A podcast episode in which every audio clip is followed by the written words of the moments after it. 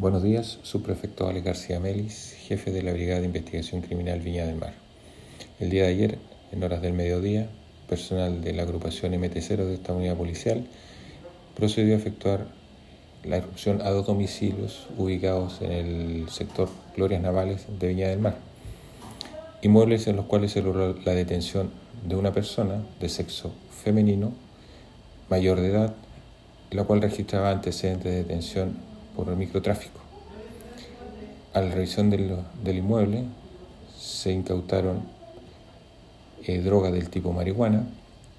dosificada y a granel, eh, elementos de pesaje y para su dosificación, eh, como asimismo dinero en efectivo y un arma de fuego del tipo revólver con munición en la que no registra encargo.